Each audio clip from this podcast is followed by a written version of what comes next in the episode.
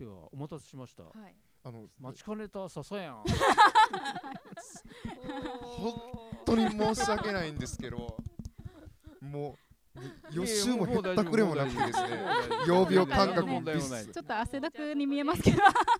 本当にすみません無償ひげで汗だく大で丈夫ですよ本当に申し訳ないんですけどももう次回ちょっと中心蔵ちょっとまたねやるかもしれないところね、うん。その時本当にもう三浦さんよりあの造形が深い状態になって言 いましたよ。残りますよこれ。もう本当に約束しますいいですか？残りますけど。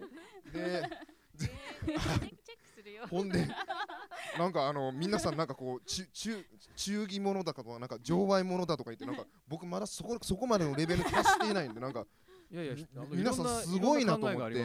切り口がね。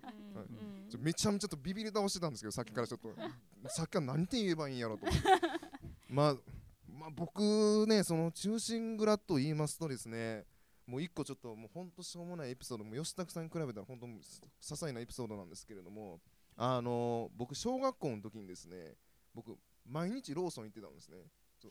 なんでか知らないですけどローソン？えローソンめちゃめちゃ好きやったんですよ。それがなんでかというとあの漫画立ち読みできるからです。今やったらダメですけどね。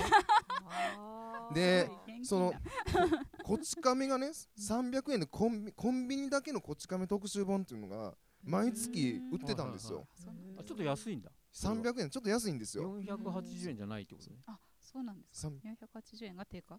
うんそうその当時小学校前半っていうのは僕親にねジャンプ中止あの禁止されてたんですよ。ジャンプなんて読んだらあかんっつって。親はね禁止しても立ち読みしてたら意味ないじゃん。そう。だから僕ジャンプ読めるとこ言うたらあの耳鼻科がコンビニやったんですよ。そうそうそう。でまあコンビニでこち亀とかそうそうそうでコンビニで、まあ、こち亀読んでた時に僕印象的だったんが、うん。中心蔵の回があるんです。1個だけ。はいえこち亀に？こち亀に、まあ、147巻。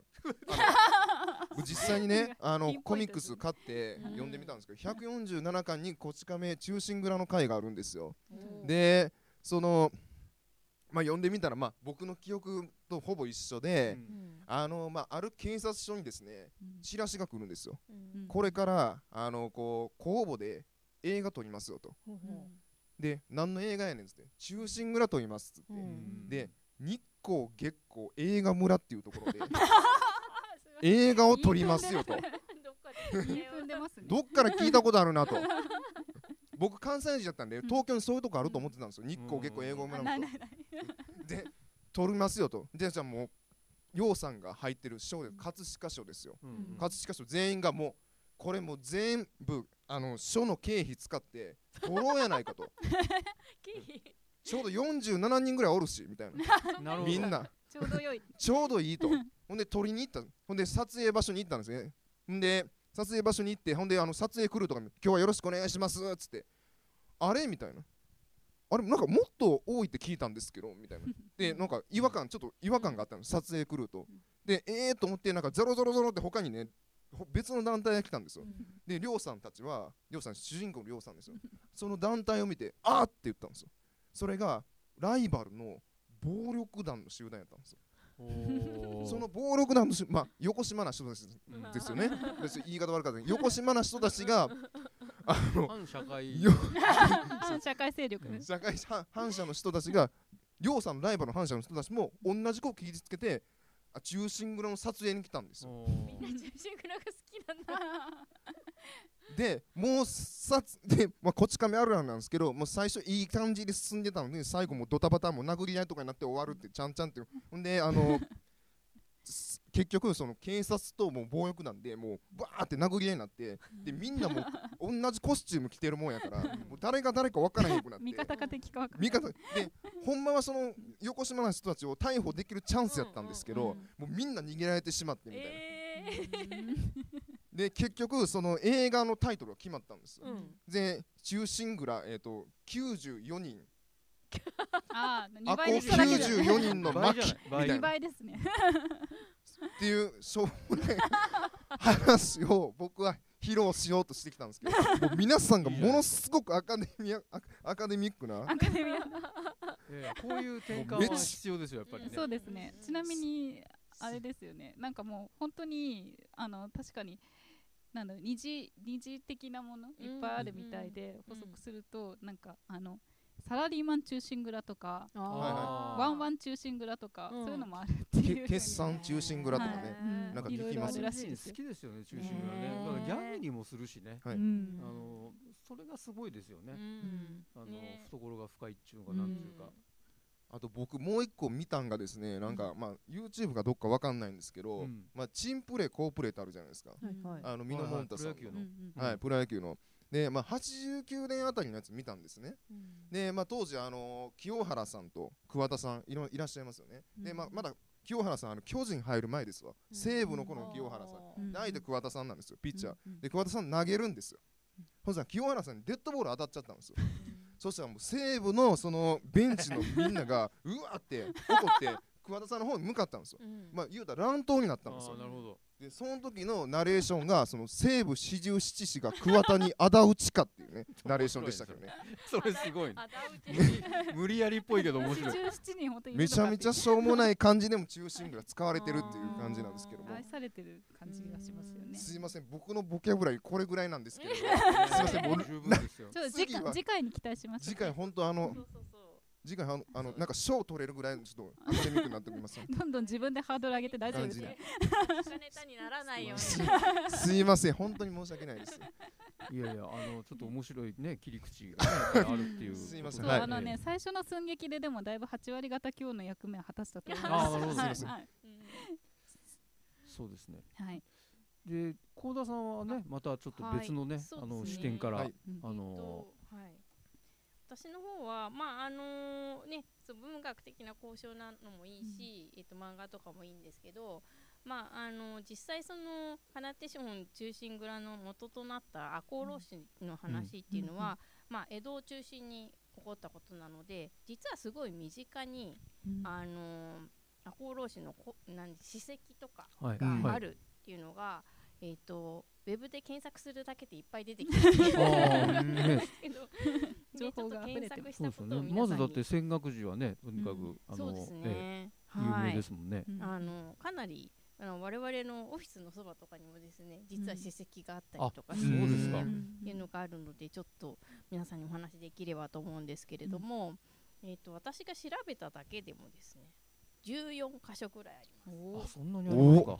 あの赤穂浪士のそう史跡ですね関はい係のがですね、で、えっとまず一つが浅野匠の神のお屋敷の跡、うん。お屋敷えっとはい。神屋敷ですね、後半浅野家の。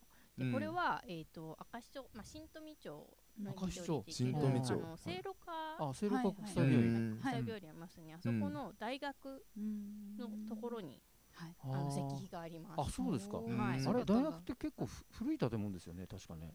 あなんか教古い教会とかがあそうですねあのあそこはねあの、はい。大洋戦争の時に焼けなかったんであそうですか。建物が残ってたりするんですけど、うん。明石町ってすごいね昔の名前ですもん。ね呼びそうです方がねうん。はい、うん。あの有名な日本画とかもあります、ね。あれ日本日部とかでもなかった、ないか。気のせいか。まあいいや。調べます。そこに石碑があって、まあ浅野匠の神はそこに住んでいたうんということですね。で、えっ、と、あとは、浅、えー、赤穂を浅野家の。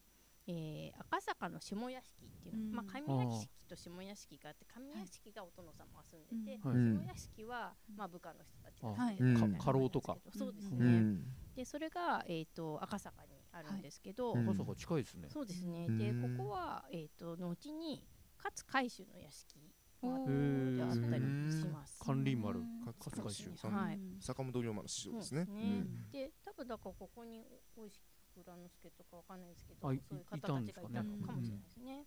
うんであと、えー、伝送屋屋敷っていうのがあって、うん。あ伝送屋敷跡うっていうのんがあって、これは丸の内なんですけれども、えっ、内。とまああの何ですか天皇とか、うん。あと朝鮮とかからのなんかこう通信使みたいなのが来た時にその直使の相手をするお仕事うん。の人たちが、うんまあ、そこに勤めていてたいたそううで、ん。まああの浅野匠の神、まあ、赤穂藩の藩士たちもここで働いていた、うんあそうなんですかね。うん。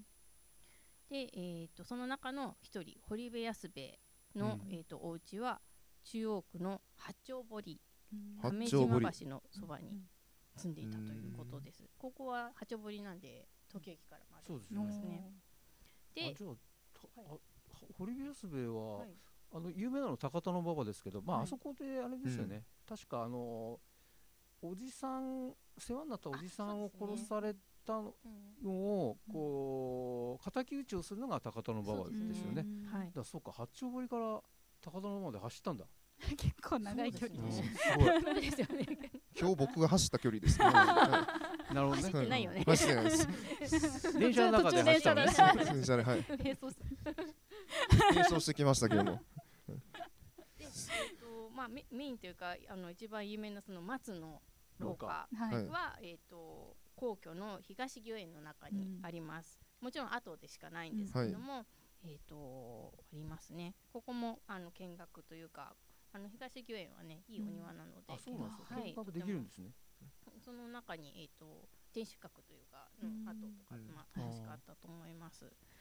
で、えーとまあ、そこであの、まあ、事件を起こした浅野匠の神が、えー初めに預けられていたところが一関藩田村邸というところに預けられていたんですけれども、そこにですね、まあ、名物のですうん。そこの後にですね新新生のあの和菓子屋さんがはいはい。うん。できまして、あうん。おあれいいですね。わあ。うわ美味しそもうちょっとあんが溢れてる感じがすごい。う あんがああ、なるほど。本当にすみません。高田さんがご用意いただいたという。そうですねはい。ご紹介ください。はいえっと。えー、とこれはあの切インサー腹もトですなかというもなかなんですけれどもまあ浅野匠の神にちなんで、うん。えーとまあ、こういう名前がついてるんですけども、あの見ていただいて分かる通りあんこがちょっそうですね。見えてるね。深読みすると切腹して臓器出さっき出みたもう 内臓がうん。ねうん。出てきてるっていう。ちょっとまたすこう怖い話に。怖い話。でもこの切腹もなかはね有名ですよね。そうですね。要はあのビジネス社会においてはい。なんか失敗したりすると お得意先にまずまずこれを持っていくと。そういう意味で僕に持ってきてほしかったと。そうです。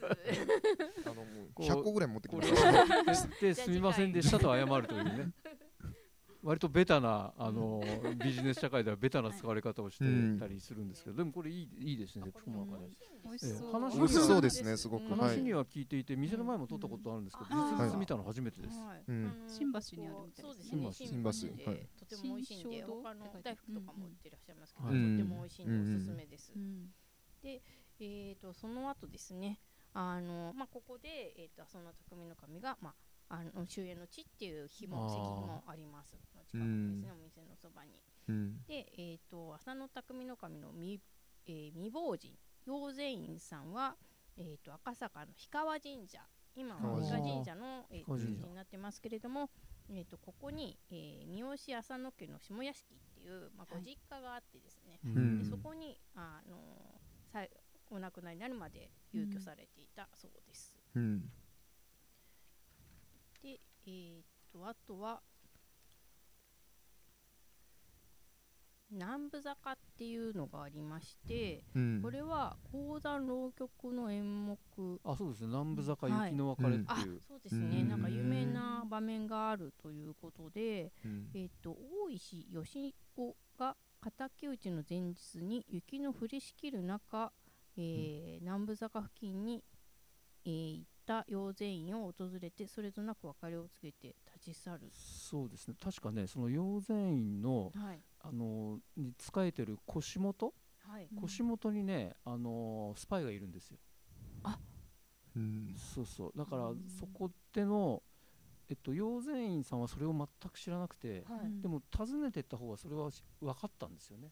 うん。でそれでなんかねそこでちょっとちょっとした行き違いが起こるんですよね。はい。あの陽善院さんに対して要はその大石誰でしたっけ？吉尾ってなってますね。てなってます。私がネットで調べたの。若干あのよ陽善院さんが納得がいかないっていうか、うん。あうん。のお前許さんみたいなことになっちゃって、でも、うん。そ口が裂けても言えないから、立ち去ったところでその腰元が、うんなんかあのやっぱり患者ってスパイだから、あのこう3つしようとしたところをはい捕まえるんですよ確か。大石が捕まえ大石が捕まえるんだからその仲間だったかちょっと覚えてないけど、はい。それも講談の結構有名な話になってて、へえええ。それが南部坂行きのはい。別れかな。でちなみに南部坂って麻布ですよね確かね。あるのが。書いてあります場所。あなんかね六本木一丁目って書いてある六本木一丁目か。はいそうか。はい。あれ？うんそうか。いやなんか今日も出てくる時あのあの私が今働いているナショナル麻布スーパーの前の坂南部坂って書いてあって。麻布4丁目。か。麻布4丁目？の5の10って書いてますけど、うん。なんかね南部坂っていくつかあるらしいんですよ。南部藩が多分上屋敷下屋敷みたいなのがあってそのそばが。それもちょっ麻布とと赤坂そうですね。うん。麻布と研究テーマになりますね。港区内には2カ所の南部坂が存在して書いてありますね。い。ずれも南部藩にちなどっちだったかむそうですね。確認しましょう。はいああそういうそう。あでも赤坂かな。雪の別れは赤坂赤坂の方。うん。あじゃあ麻布じゃない方だ。赤坂の氷川神社のところに養あ生院がいらっしそうゃかそうか。そうだね。うん。そっちだよね。でそ。こにうんこう行ってでまあお別れするってことなのかなって見てないのに思ってるんですけど。妄想ですから。はい。妄想でいいんです妄想ですから。で、えー、とあとはもう有名な吉良上野之助のあのお家の跡がああそうですね。両国の。はい、えー、そこははい私行ったことあります。ああの家から歩いて10分ぐらいのところにあるんですよ。ええものなすごい何度か行ったことあります。別にななんてことないですけど、あここキラ神漬のせ住んでたのねっていう。なんかでも私もここ行ったことあるんですけどあのあのち公園がね、うんあるんですけど、うん公園の敷地は実際のそのキラ亭の76分の1っていうことで、ものすごい広大な大屋敷なんだきいお。家だったようですね。まあ、それの一部をこう地元の人たちがこう、うん。あ守ったというか買い取ったみたいなことがうん。ちょっとウェブ上では書いてありましたね。こち亀ではね2人で出ましたけども。確かめて誰がやってたんだっけ？キラコウ之助って。キラコウスケの助ちょっと確かめます。あキラコウスケの助は漁師さん。漁師さんであそうかそうか。であのぼよ反射の側はあの誰も知らない泥棒がキラコウスケの助やってます 泥棒ね。うん。あんまり重視されてなかったですかね。キラさんキーパーソンなんだね。結構でもキラ神漬之助ってその地元の人たちから人気があったんでしょなんかね。あれもキラ神漬之助も出てくるかな？明智光秀みたいにこれ実はこうじゃなかったみたいなのって。今ね明智光秀完全にね、はい。あのいい人の方にまあね、ドラマなってますね。とかできてね、うん。そういう風にでもキラ神漬之助はならないだろうなきっ うん。と だって確実に松の廊下でやっぱりそれに至るいじめはいじめてるから。そうですよまあね。結構なね。うん。で、えっ、とそのキラキラ亭のそばにまあ厚労士の一人、うん。前原伊助あがーえっ、と呉服屋に身をやつしてえっ、とまあ屋敷の動静を探っていたね、みたいなうん、あとのこで、赤穂義士の方でね。そうですね、うんあのでまあ前原伊助跡っていうのがまあ両国にもあるということで、でまああとは合議水が、えー、キラテで打った後、えー、永代橋のそばはい、で休息をしたっていう、うこうん休んだうんね。筆跡がありまして、はい。まあ、そのそばにちくま味噌っていう今もあるお味噌のお店があるそうで、まあ、そこでなぜか味噌ではなく甘酒の接待を受けて休息をしたっていうう そうです。でまあそこを、えー、通って泉岳寺へ向かったっていうふうに言われているそうですね。で、えー、泉岳寺はご存知の通り高菜泉岳寺が駅そうですねそうですね。はい。あのー鉄道商家にありますよね。うん。高校は高菜は泉岳寺って、え聞いて聞いて知らない？聞いて知らないです。新橋を。知らない。あのみ三浦さんのデビュー曲かと思いました。えこれ本当知らない知らないですはいえ鉄道商家って要はあの知らないうんですヨドバシカメラの歌かとちょっと衝撃。ヨドバシカメラはちょっと違うよね。確かに似てますね。いやあれでしょ？ビッグカメラの歌でしょあビッグそれ。ビッグカメラと三浦さんカップリングしたんじゃないですか？いやだからここは高輪泉岳寺で四十七士の墓所っていう、えー月は消えても消え残る縄仙台の後までもっていうそういう歌えで、ー。初めて知りました。よこれだから、ああそうなんだ。そうんえじゃあそこのの駅ごとになんかいろいろあるのでも高輪って駅ね今ないもんね。ああれ？新橋から始まるんだけど高輪高輪ってありますよね。あるよね。ありますあります。それはでも今できた駅でしょ？あれなんか地下鉄でなかったっけ？かなってえー高輪高輪なんとかなありそうで。あ高輪はない高輪あ白白金高輪？それは多分泉岳寺と多分遠いから。あそうですうん。高輪台とかあでもじゃあそれはあの番外編で私が調べます、なんかでも京京浜急行であの京前存在したって書いてあるんですね。あじゃあそれだそれだ1933年に廃止されたみたいなううんん33年に入ってそんなじゃあ前からあった歌なんだねこれ。そういうことですね。これ普通に小学校で教わりましたけどね、えー。まあ昇華っていうぐらうんいですか、ね。私うん。実はまあ1958年生まれぐらいなんでまあギリギリ生きてるのかもしれないそういうことなんだはい。初めて。あの番外編で研究しました。すいません。失礼しましあのう歌を拝聴でたいやいや。ちょっと調べてみましょうね。ね。うん。ぜひ一度フルコーラスではい。もう長いからダメよ。終わっちゃうよこれ。15 分ぐらいです。よ15分ぐらいです。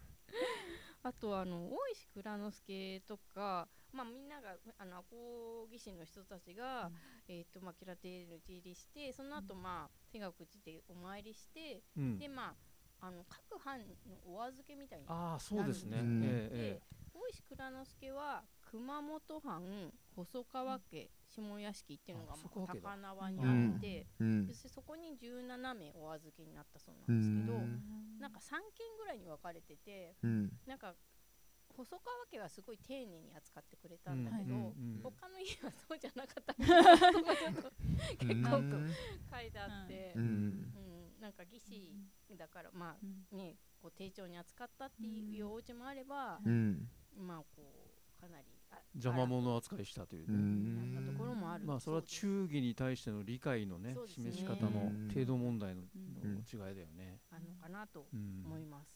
はい、細川家ってあの細川のお殿様かな？ねきっとそう細川勝元とかね。ねですよね。大大名ですよね。そうですね。まあそこでだから要は切腹の申し付けがあるまで待ってたのね。そうですね。待機してたっていうかね。まあ悲しいお話ですけどうん。日本人の心に染みついた。思った以上ええ。にやっぱり都内にありますね。史跡がねょっとあの巡ってみたいですね。ねそうですね。こうお菓子とか、うんそうそうそうそう。あいろいろこう楽しいね、こうアトラクションも、アトラクションアアトラクション。プロダクション。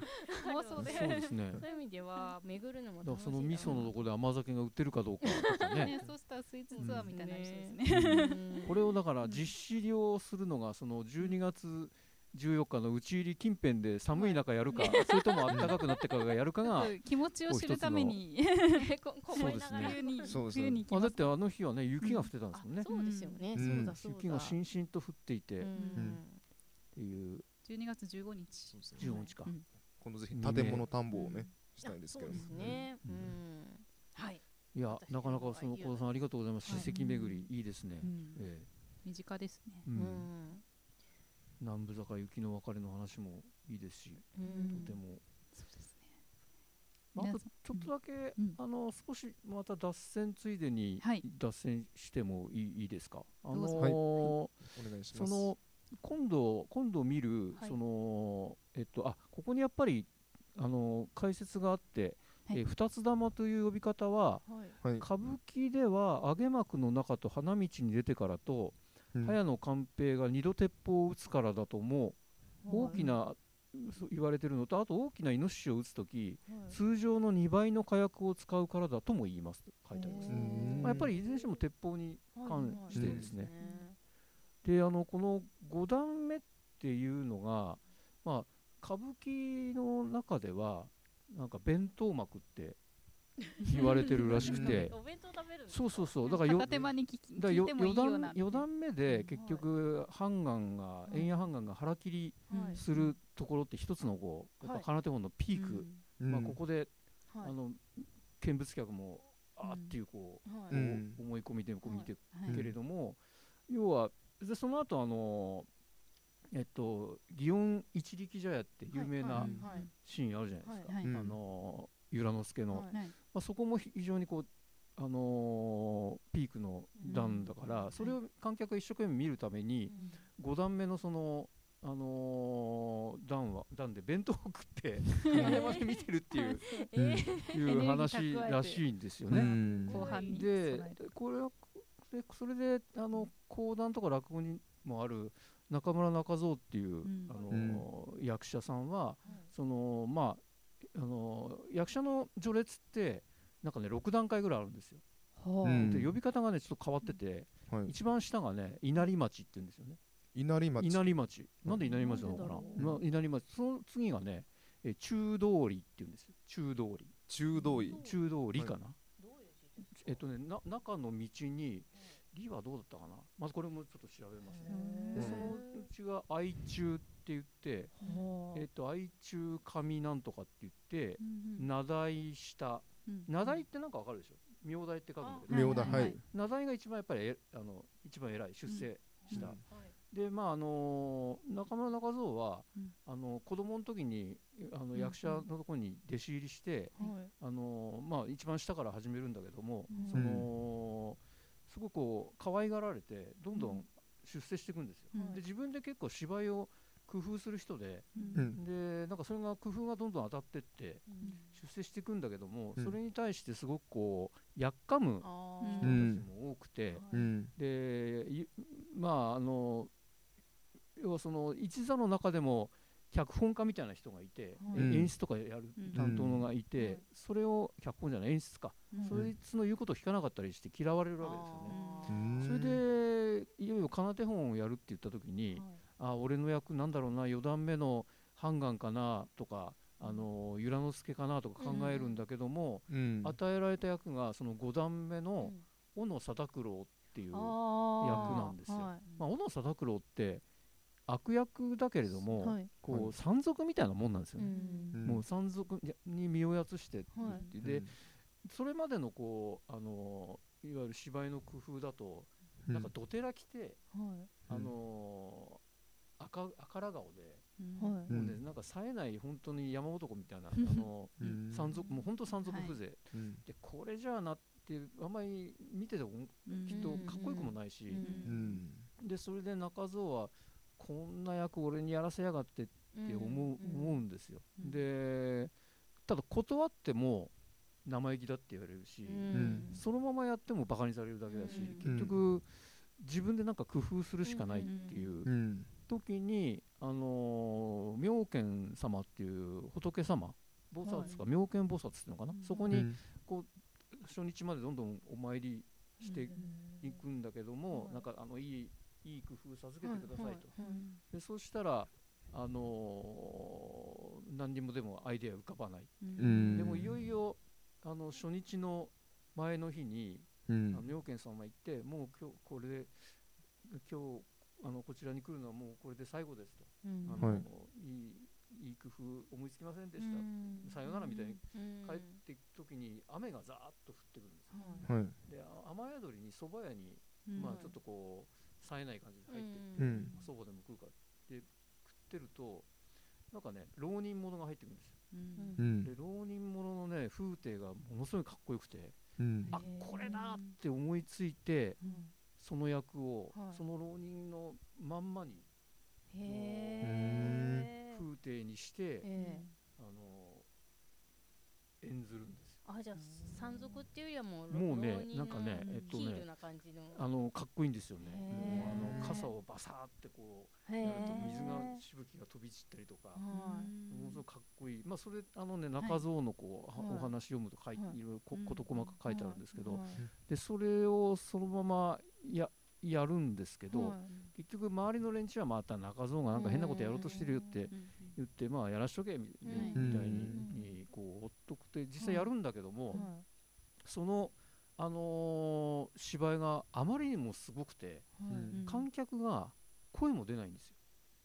へでやっぱりね当時のこういうか歌舞伎のの芝居っていうのは、あのよっなんとかやってかかるのが一番のご褒美だから、うん。でも観客は度肝抜かれて、うん。あのー何も言えないと、うん。いやーやっぱダメだ。しくじった俺はしくじった。ってあーなるほどしくじったうん。受けなかったでしね。くじった。と思ってもうこもうこれどどっかもう首でもくくって死のうと思ったからどどっかにもう髪型かなんか逃げようみたいなところををあるあの家の前通りかかったら、あの芝居好きのおじさん、まあ、見ず知らずの人がうん。甥っ子に「いや今日すげえもの見たよ」って。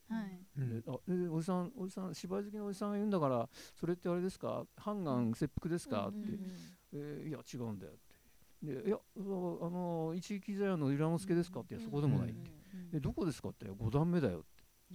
えー。5段目 ?5 段目ってあの弁当幕の？で えどのどの役者がすごかったんですかってこう言うんだけど、うん。あのその甥っ子は「えまさかあのイノシシじゃないですよね」ってえ それ笑いのちょっとねネタなんで。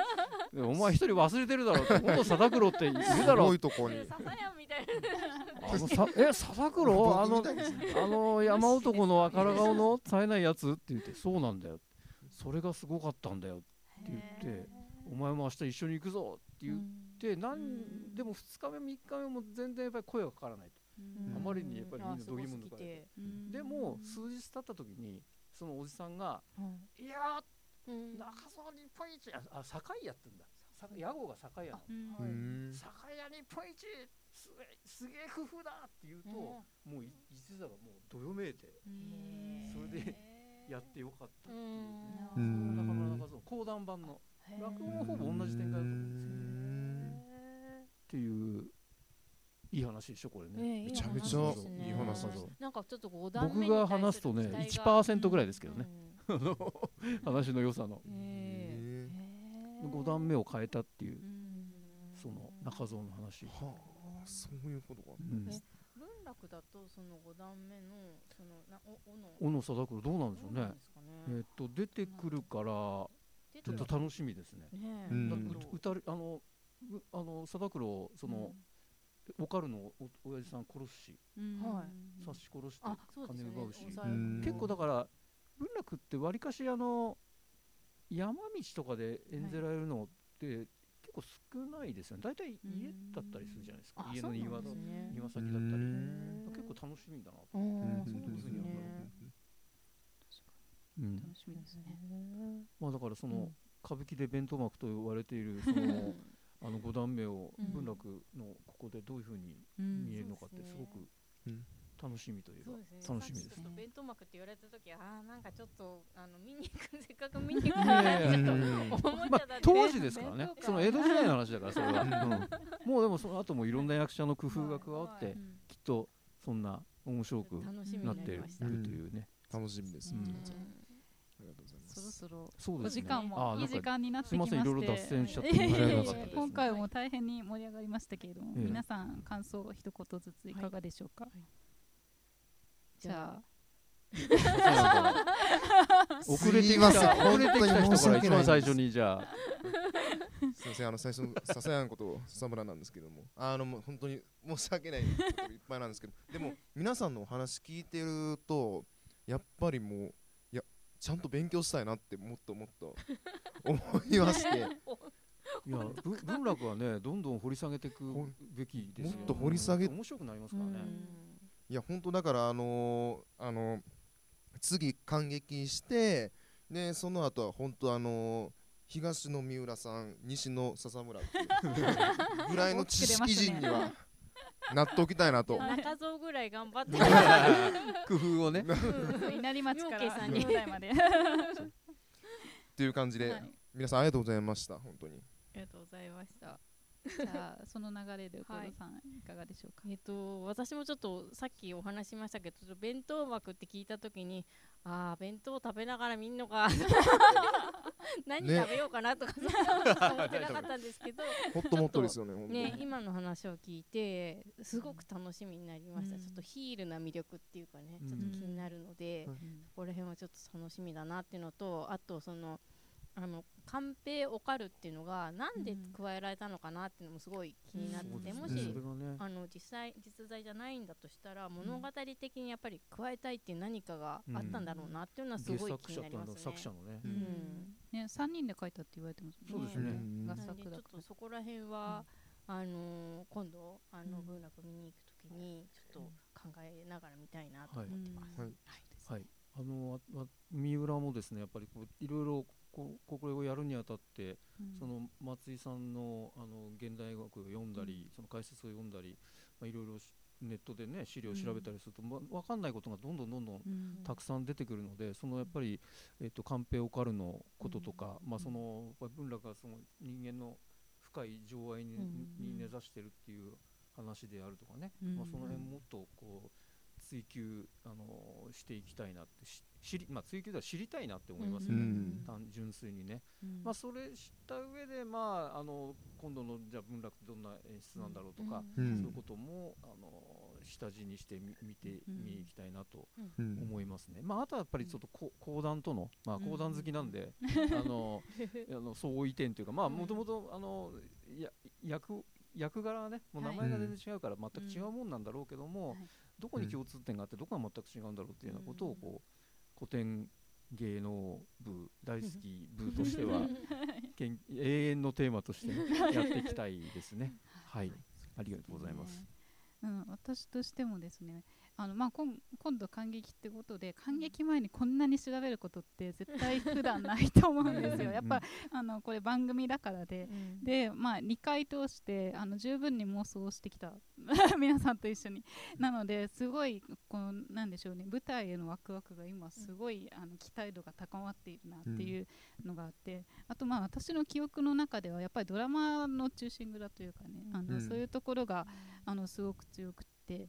であのこの松井さんが書いてたとここととして、まあ、なんだろう日本人はその赤穂浪士が好きで忠臣蔵があのなんだろう書かれたっていう説も言われてる通説とかあったりするけど実はそうじゃなくてあのかかなで本忠臣蔵が大ヒットしたから赤穂浪士が日本にあの日本人に浸透したんじゃないかっていう。それがあの正しいいテーマせあのテーマっていうかなんだろうなそういう流れが実は正しいんじゃないかっていうことを書かれていてやっぱりその文浄瑠璃の大元の元のそのかな手本中心蔵ってものは、うん。まあ、あの源流でもあるので、まあ、そういった意味であの、まあ、二次的なもののちょっと記憶しかないところにやっぱりその本物を見に行くっていう機会があるのはすごい、あのいいことだなと思うので、うん。それを楽しみにうん。今後迎えたいと思います。来月ですね。はいはい。はい。はい。